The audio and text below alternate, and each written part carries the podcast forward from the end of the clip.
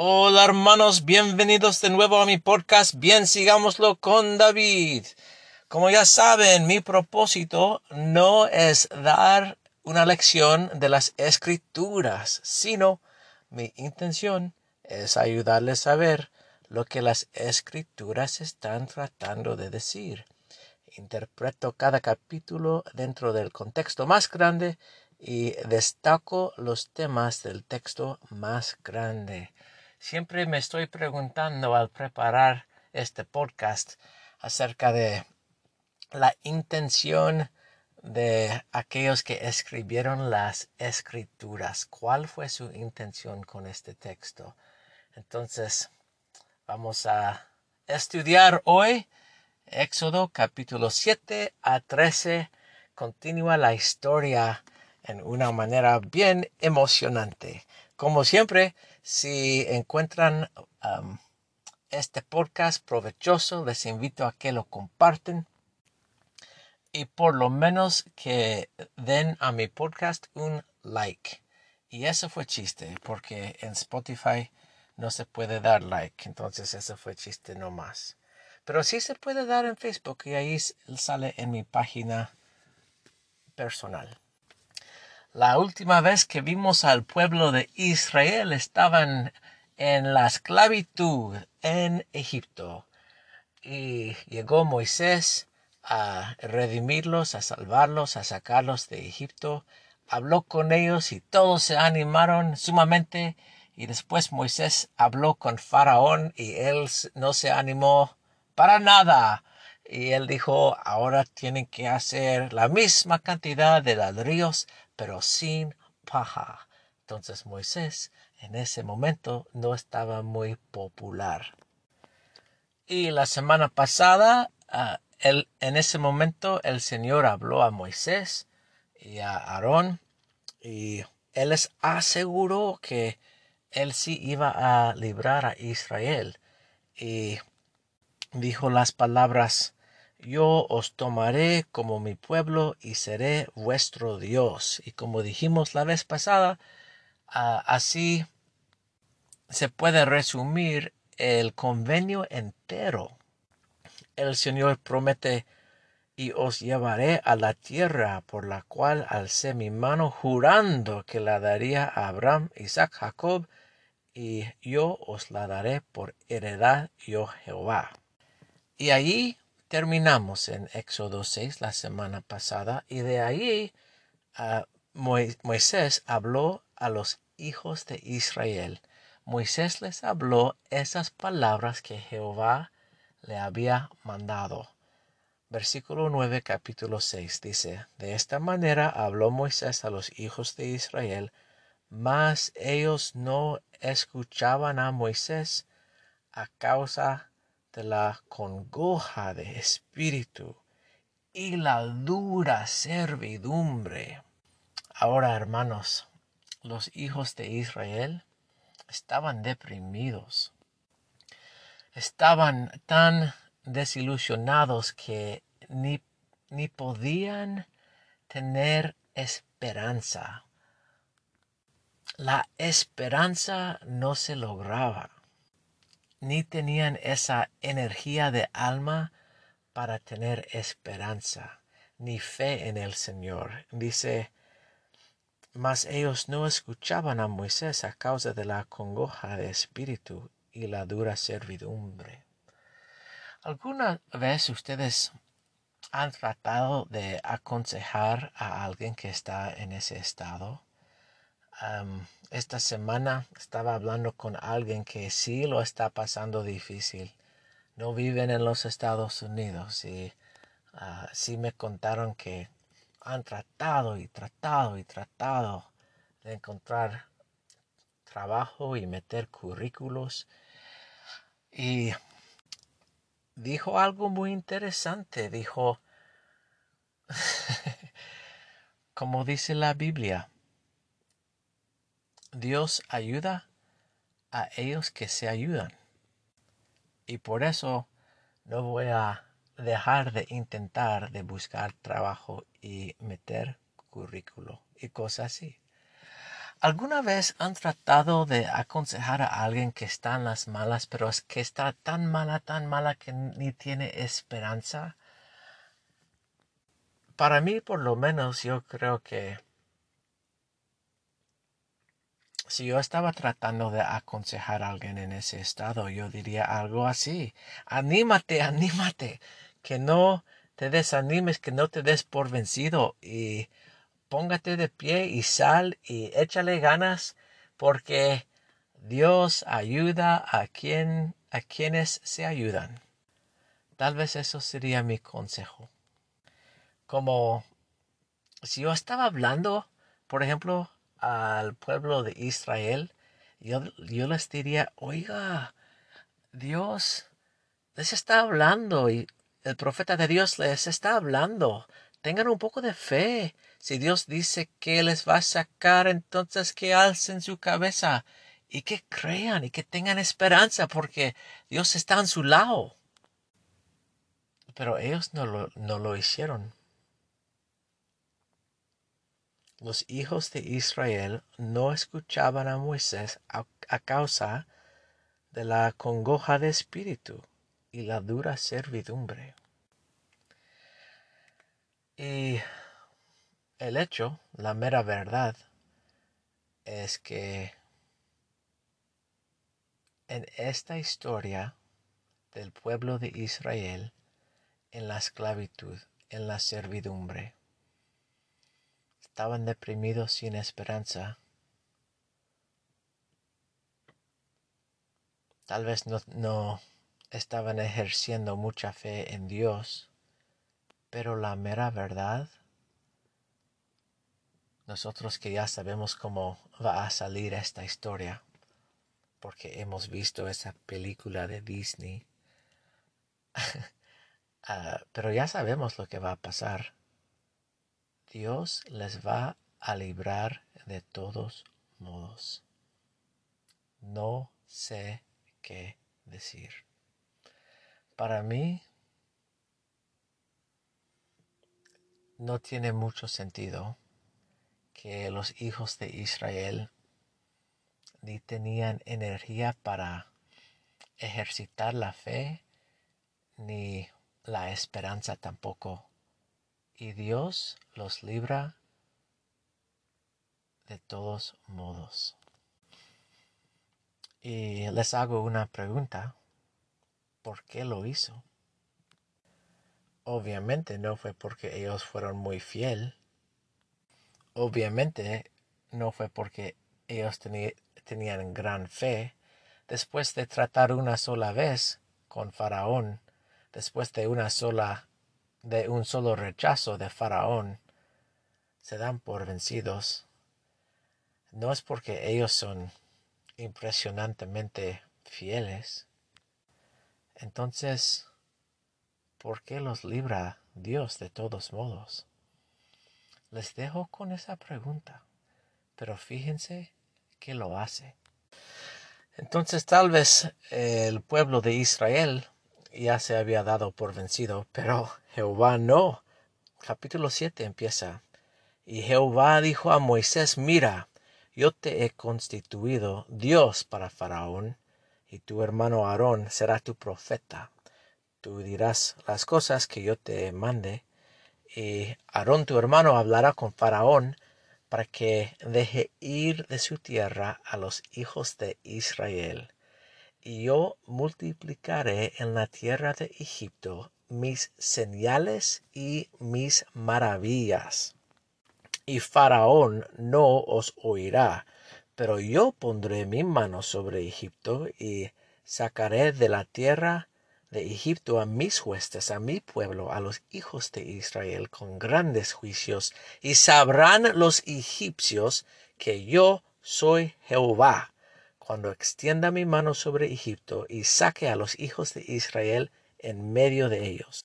Entonces, Jehová quiere comprobar a Moisés, a, Aarón, a todo el pueblo, a Faraón y a todos los egiptos, que Él es Jehová. Este tema, tema sigue en los siguientes capítulos. Por ejemplo, en Éxodo 9, 29 dice, y les respondió Moisés al salir yo de la ciudad, extenderé mis manos a Jehová, y los truenos cesarán, y no habrá granizo, aquí está, para que sepas que de Jehová es la tierra. Entonces con cada maravilla que va a pasar, todos, todos estamos mirando quién es el Dios real. Éxodo 10, por ejemplo, versículo 2 dice, y para que sepáis que yo soy Jehová.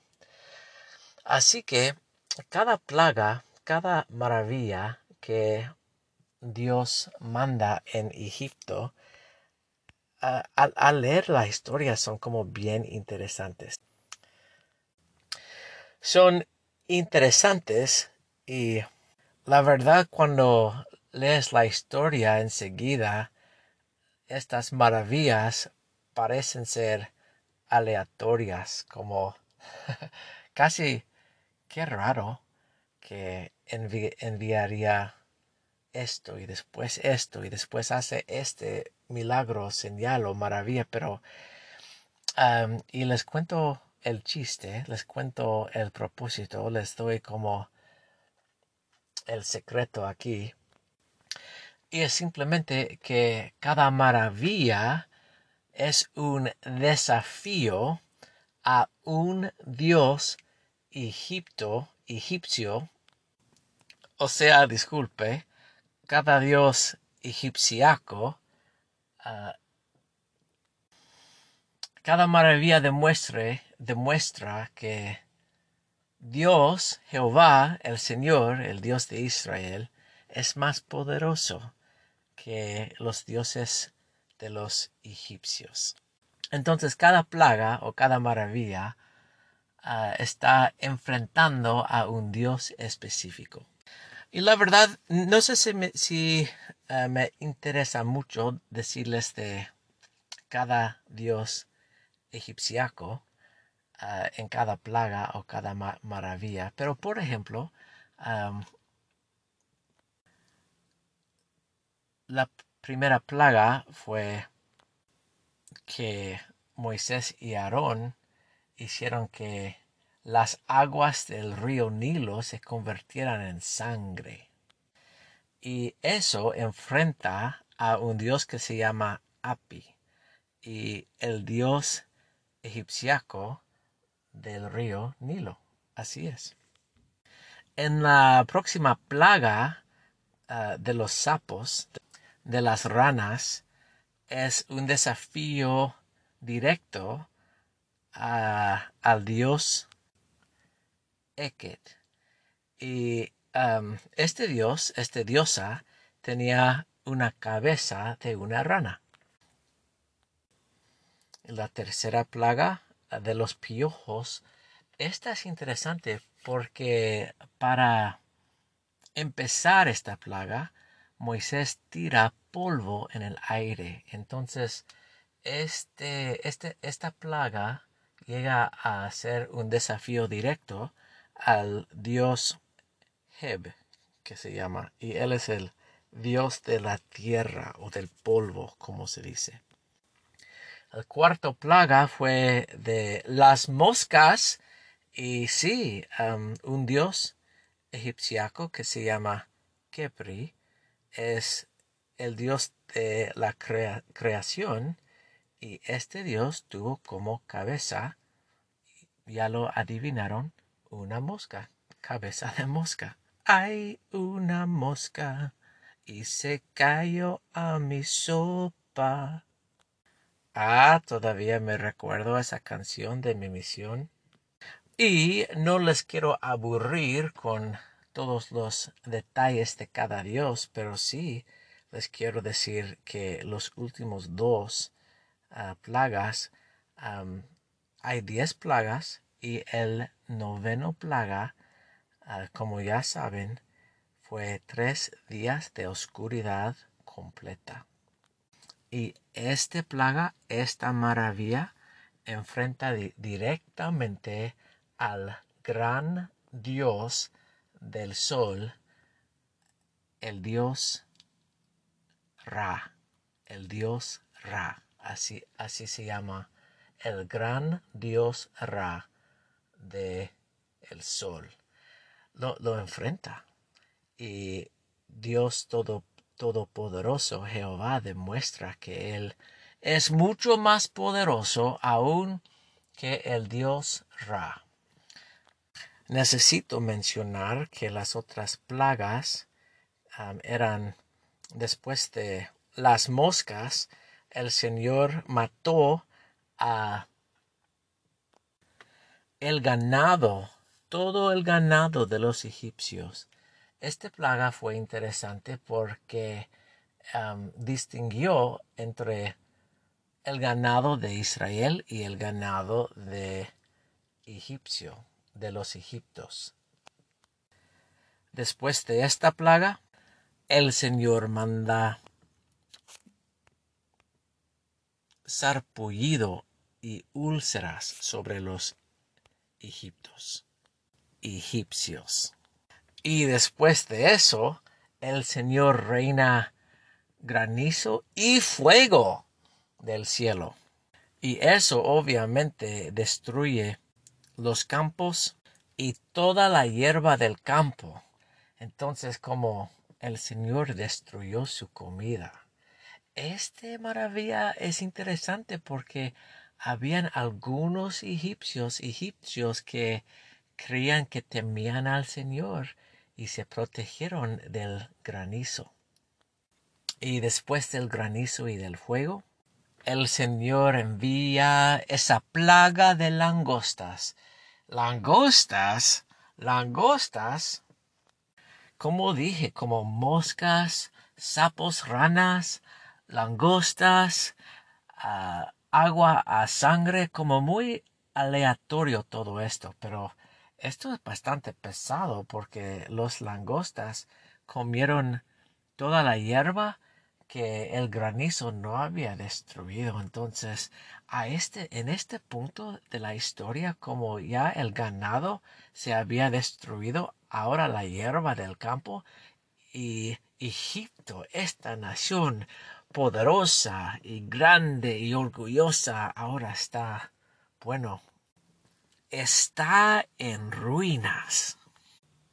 Voy a mencionar algo rapidito y después vamos a pausar la historia y hablar acerca de estas plagas. Después vamos a hablar acerca de esta última plaga. Después, después de esas langostas, eso es cuando viene el ataque sobre, sobre el gran dios Ra, esos tres días de oscuridad y finalmente quedaba un solo Dios más poderoso del gran Dios Ra.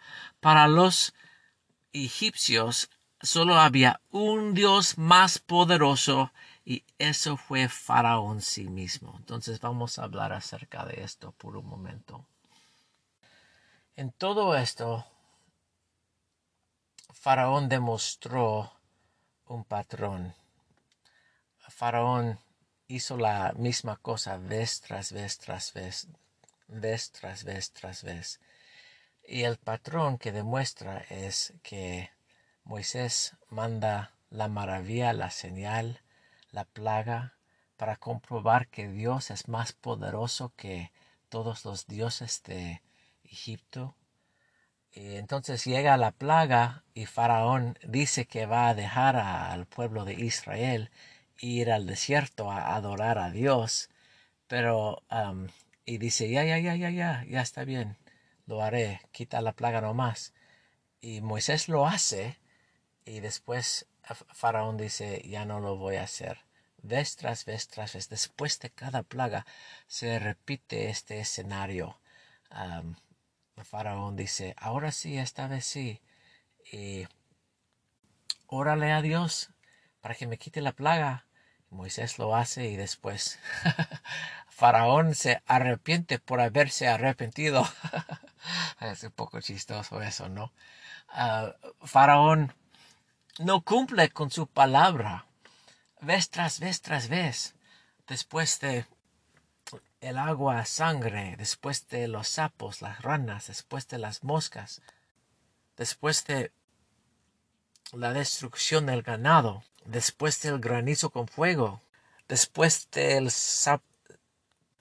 sarpullido y úlceras, después de las langostas y después de las tinieblas, de la oscuridad, después de todo, después de cada episodio, Faraón dice, sí, sí, sí, sí, sí, pero quita esta aflicción nada más. Y Moisés se hace y ah, Faraón endurece su corazón. Faraón a veces trata de negociar con Moisés y con Dios, diciendo, sí, que vayan los hombres, pero no las mujeres ni los niños. Sí, que vayan todos, pero que dejen su ganado aquí. Sí, que vayan, pero que no vayan tan lejos. No necesitan ir tres días tratando de negociar con el Señor, tratando de tratando de no rendirse ante el Señor, tratando de ejercitar poder sobre el Dios Todopoderoso, negociar. Sí hay, sí hay una lección aquí y tal vez ya lo pueden ver, pero simplemente les voy a contar una historia. Cuando yo viví en Wyoming, hubo un hombre que ya no tenía el uso de sus piernas. Él, él, era miembro bueno de la iglesia y había perdido el uso de sus piernas hace algunos años. Era miembro bueno de la iglesia, e, era hombre bueno y hombre fiel. Y él dijo una cosa que nadie más tiene el derecho de decir, tenía el, el derecho de decir sobre él. Pero yo les voy a decir lo que él dijo. Él, él, él solo, él y Dios son las únicas personas que tienen como el derecho de decir lo siguiente. Si yo lo dijera acerca de él sería muy inapropiado. Pero él lo dijo. Y él dijo que, él dijo, yo estaba en un camino desviado y el Señor tuvo que hacer algo fuerte para agarrar mi atención. Y yo estoy feliz y agradecido que lo hizo. Mil veces prefiero mi estado ahora de mi estado de como estuve antes. Hmm. Lo que nosotros sabemos es que cada rodilla doblará y cada lengua confiesará al Señor. Y cada uno de nosotros podemos decidir si va a ser tarde o temprano. Pero para mí yo creo que es mejor la opción de hacer caso a e-, esa voz suave y apacible en vez de una voz de trueno, trueno, una voz de granizo y fuego. Normalmente el acto de rendirse a alguien significa que perdiste. Con esta excepción, que el acto de rendirse al Señor llega a ser la victoria más grande. Ok, ahora vamos a hablar por algunos minutos acerca de la última plaga. Ah, después del episodio de las tinieblas, Faraón se enoja con Moisés. Y Faraón le dice, retírate de mí, guárdate de volver a ver mi rostro, porque el día que me veas mi rostro, morirás. Por fin llegó, llegó a ese punto. Faraón está ya no tiene paciencia más con Moisés ni el Dios de Moisés. Está amenazando la muerte a Moisés y Moisés responde, bien has dicho, no veré más tu rostro. Y ahí termina el capítulo 10. Pero antes de salir de la presencia de Faraón, Moisés, le habla el Señor a Moisés y le cuenta acerca de la última plaga. Y esto es lo que dice. Moisés le cuenta a Faraón de la plaga, Éxodo 11, versículo 4. Dijo Moisés, Jehová ha dicho así, a la medianoche yo pasaré por el medio de Egipto, y morirá todo primogénito en la tierra de Egipto, desde el primogénito de Faraón que se sienta en su trono, hasta el primogénito de la sierva que está tras del molino, y todo primogénito de las bestias. Y habrá gran clamor por toda la tierra de Egipto, cual nunca hubo ni jamás habrá. Pero contra todos los hijos de Israel, desde el hombre hasta la bestia, ni un perro moverá su lengua, para que sepáis que Jehová hará diferencia entre los egipcios y los israelitas. Entonces ahí está la última plaga. Y dice, y, y descenderán a mí todos estos tus siervos, eh, inclinados delante de mí, dirán los, los siervos de Faraón a Moisés, Sal tú y todo el pueblo que te sigue, y después de esto saldré. Entonces Moisés está profetizando a Faraón y el versículo 8 termina así. Y salió muy enojado Moisés de la presencia de Faraón. Entonces podemos ver que en esta historia, así como este, este, conflicto entre Dios y el Dios de los egipcios, Faraón, está casi llegando al cima de la historia. Entonces, eh, ustedes ya saben lo que pasa, ustedes ya saben, saben que Dios da instrucciones bien específicos a Moisés y al pueblo de Israel Ah, de cómo pueden evitar la destrucción de la del primogénito. Y entonces como ya saben se va a instituir la Pascua del Señor.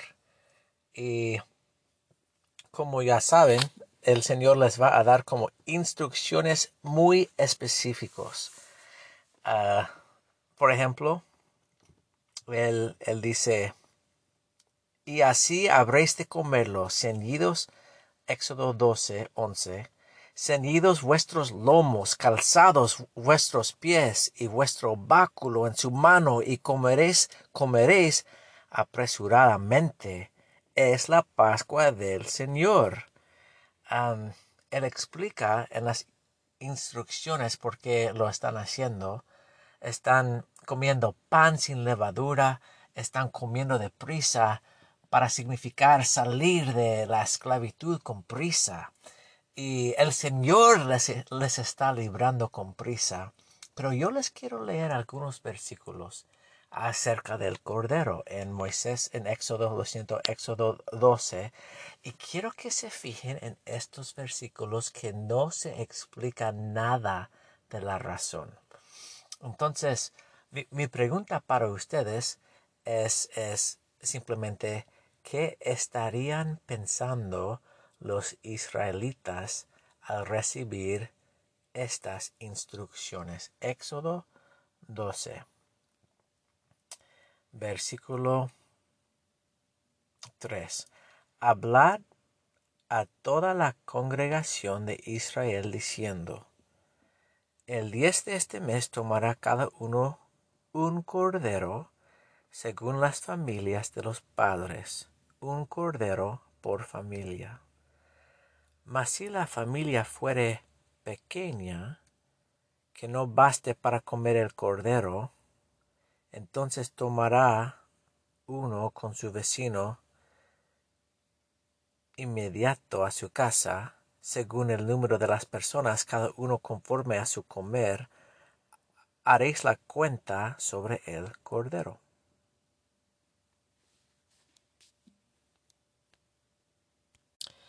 Y esto sigue en versículo 5. El cordero será sin defecto, macho de un año. Lo tomaréis de las ovejas o de las cabras y lo guardaréis hasta el día 14 de este mes y lo inmolará toda la congregación del pueblo de Israel al atardecer y tomarán la sangre y la, y la pondrán en los dos postes y en el dintel de las casas en que lo han de comer. Y esa noche comerán la carne asada al fuego, etc. Entonces les pregunto, al recibir esas instrucciones la casa de Israel, ¿qué estarían pensando? porque en ese momento el Señor no explicó nada acerca de el significado y por qué lo estaban haciendo. Sin decir el significado, el Señor dice el por qué en versículo 12. Él dice, pues yo pasaré esa noche por la tierra de Egipto y heriré de muerte a todo primogénito en la tierra de Egipto tanto de los hombres como de las bestias, y ejecutaré, ejecutaré mis juicios contra todos los dioses de Egipto. Yo soy Jehová. Entonces ahí vemos el propósito y el Señor les explica lo siguiente en versículo 13 y la sangre, y la sangre os será por señal en las casas donde vosotros estéis. Y veré la sangre y pasaré de vosotros, y no habrá en vosotros plaga de mortandad cuando hiera la tierra de Egipto. Entonces les pregunto, hermanos, ¿Qué estarían pensando los hijos de Israel, el pueblo de Israel, al recibir estas instrucciones? Esto es difícil. Es una pregunta difícil porque tú y yo somos cristianos, somos miembros de la iglesia de Jesucristo. Entonces, cuando nosotros vemos la Pascua del Señor, cuando nosotros leemos acerca de la sangre del Cordero en, la puerta, Ah, vemos a Jesucristo, vemos su sacrificio, pero yo les estoy preguntando qué estarían pensando los israelitas. ¿Qué estarían pensando? estaban en Egipto más de 400 años, 430 años. Yo no sé si estaban en, eh, como, si estaban practicando bien su religión, yo no sé si tenían profetas aparte de Moisés. Yo no sé si estaban orando. Yo no sé. Yo, no sé si se había preservado su fe en el Señor. Yo no sé. Pero me pregunto qué estarían pensando acerca de este señal. Y en, en los ojos de ellos, cuál sería el propósito y el significado. Supongamos que ellos se habían olvidado un poco acerca de quién es Dios. Supongamos que ellos en estos momentos, al ver los juicios de Dios y esas señales de Dios sobre Faraón y los dioses de, de Egipto, supongamos que ellos estaban llegando a conocer a Dios Todopoderoso por la primera vez en sus vidas. Entonces, imagínense que cada familia israelita ah, mataba este cordero y pusiera la sangre en su puerta. ¿Qué estarían pensando sobre Dios? y este Dios, este Dios todopoderoso, el Dios de Abraham, Jacob, Isaac, el Dios de Moisés, ¿por qué quiere que ponga sangre en mi puerta? dirían. Obviamente yo voy a obedecer porque yo veo que este Dios es muy poderoso, pero qué raro, ¿por qué quiere la sangre? Tal vez se harían esa pregunta. Y si tú estuvieras presente en ese momento, antiguamente en Egipto, con los hijos de Israel, ¿qué responderías? Les, les doy algunas opciones. Te doy una. ¿Será que este Dios tiene apetito para sangre? ¿Será que para tener misericordia este Dios, Él requiere la vida de algo? Entonces, para preservar la vida de un primogénito de una familia israelita que necesita por lo menos recibir la sangre de un cordero? ¿Será que tiene sed por sangre? ¿Será eso? ¿Será que este Dios todopoderoso va a sacar sangre de una manera u otra si él tiene que matar a alguien? Bien, pero si no, entonces requiere la sangre de algo diferente. Qué raro este Dios. Hermanos, yo sugiero que esa no es la pregunta. Ah, lo siento, que esa no es la respuesta correcta.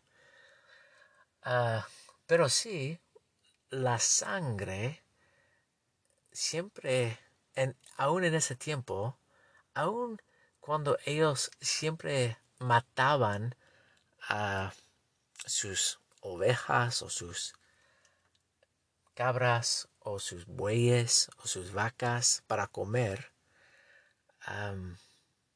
ellos conocían mucho más la sangre de los animales para comer que nosotros. Simplemente nosotros vamos a la tienda a comprar carne, que casi es diferente, ¿no?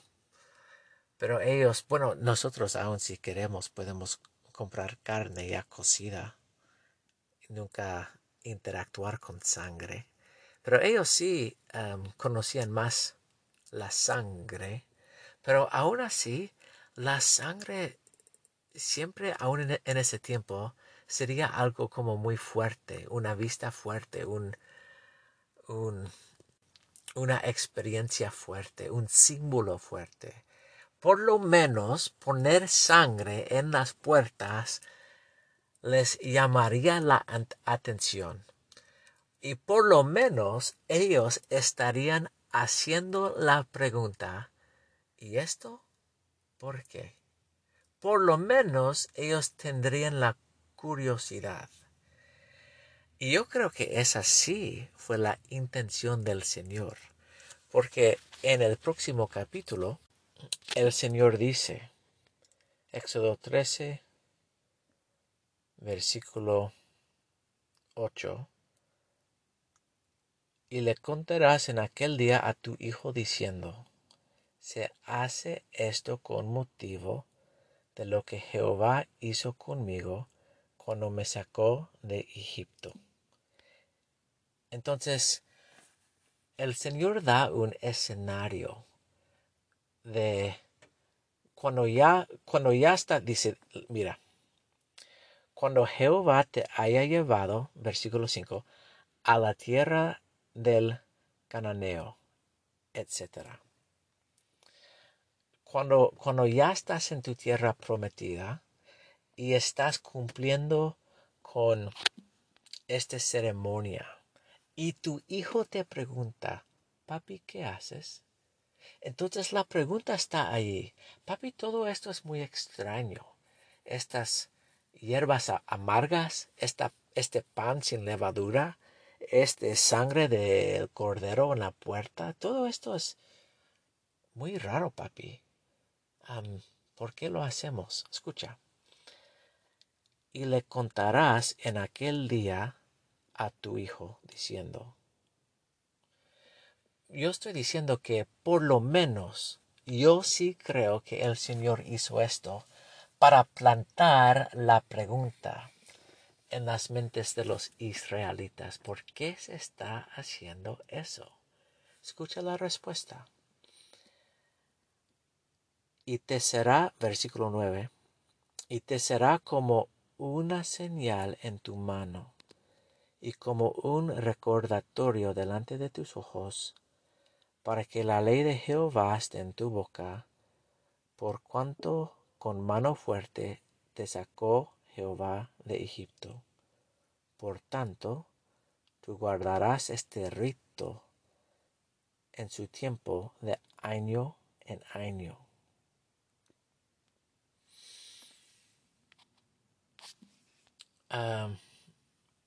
Fíjase que este rito es una señal. Y sí, ah, el Señor sí va a explicar un poco más. Escuche. Versículo 12. Dedicarás a Jehová todo aquel que abre la matriz, asimismo todo primerizo que abre la matriz de tus animales. Los machos serán de Jehová pausa. el Señor está diciendo que cada primogénito humano o animal le pertenece a Él. Entonces tenemos que empezar con esa idea. el primer nacido de cada humano o animal pertenece al Señor. Y 13 dice, más todo primogénito del asno redimirás con un cordero y si no lo redimes, quebrarás su cuello. Que esto es importante. Si tú quieres redimir a un asno que es primogénito, no, el, asno primogénito no te pertenece a ti, pertenece al Señor. Pero si tú quieres que, te pertenezca a ti, tienes que redimirlo con un cordero para que llegue a ser tuyo. Y si no, lo tienes que matar, tienes, tienes que quebrar el cuello. Vemos un poco el, que así fue en Egipto. y dice, versículo 14, y cuando mañana te pregunte tu hijo diciendo, ¿qué es esto? Ahí está la pregunta, ¿qué estás haciendo? ¿Por qué? ¿Por qué la sangre del cordero? ¿Por qué? Esto es muy raro, papi. Dirás, Jehová nos sacó con mano fuerte de Egipto, de la casa de servidumbre.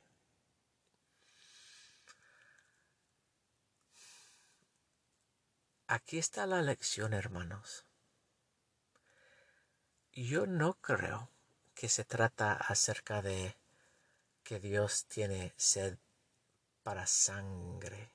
Yo tampoco creo que para que Dios nos tenga misericordia, Él, Él requiere la sangre de algo. Pero sí creo que Dios está tratando de enseñarnos algo. Él libró al pueblo de Israel de Egipto y el mensaje es que Israel fue redimido, redimido por este sangre de cordero.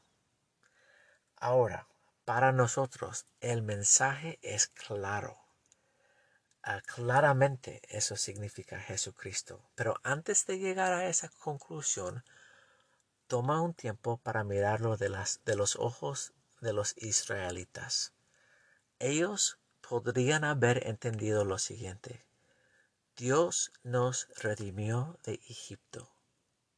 Redimir. Esa palabra es la clave. Redimir. Para que algo se puede redimir, siempre hay un precio. Ah, hay un costo, digámoslo así. A fin del todo, al, al final de todo, la libertad no es gratis. Un miembro de la casa de Israel podría haber llegado a esas conclusiones con estos símbolos poderosos.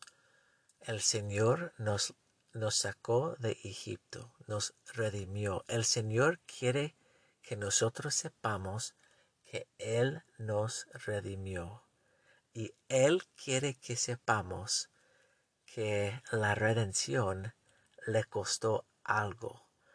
Ah, o por lo menos redimirnos de Egipto costó algo de alguien. Entonces, la segunda, la, la, la siguiente pregunta, la pregunta que sigue, para ellos sería fácil. Ellos entonces se preguntarían, bueno, si costó algo a alguien redimirnos de Egipto, ¿qué costó? ¿Qué es lo que costó? ¿Y de quién? Hermanos, yo no sé si los israelitas tenían las respuestas a esas últimas preguntas. ¿Qué le costó y a quién? Pero nosotros sí. y falta sola una pregunta. Ustedes teniendo las respuestas a esas preguntas. Mi redención. ¿Cuál fue el costo y quién pagó ese precio? Teniendo esas respuestas, falta solo una pregunta.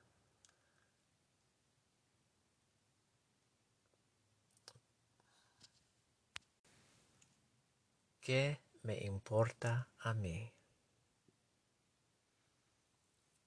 En el nombre de Jesucristo. Amén.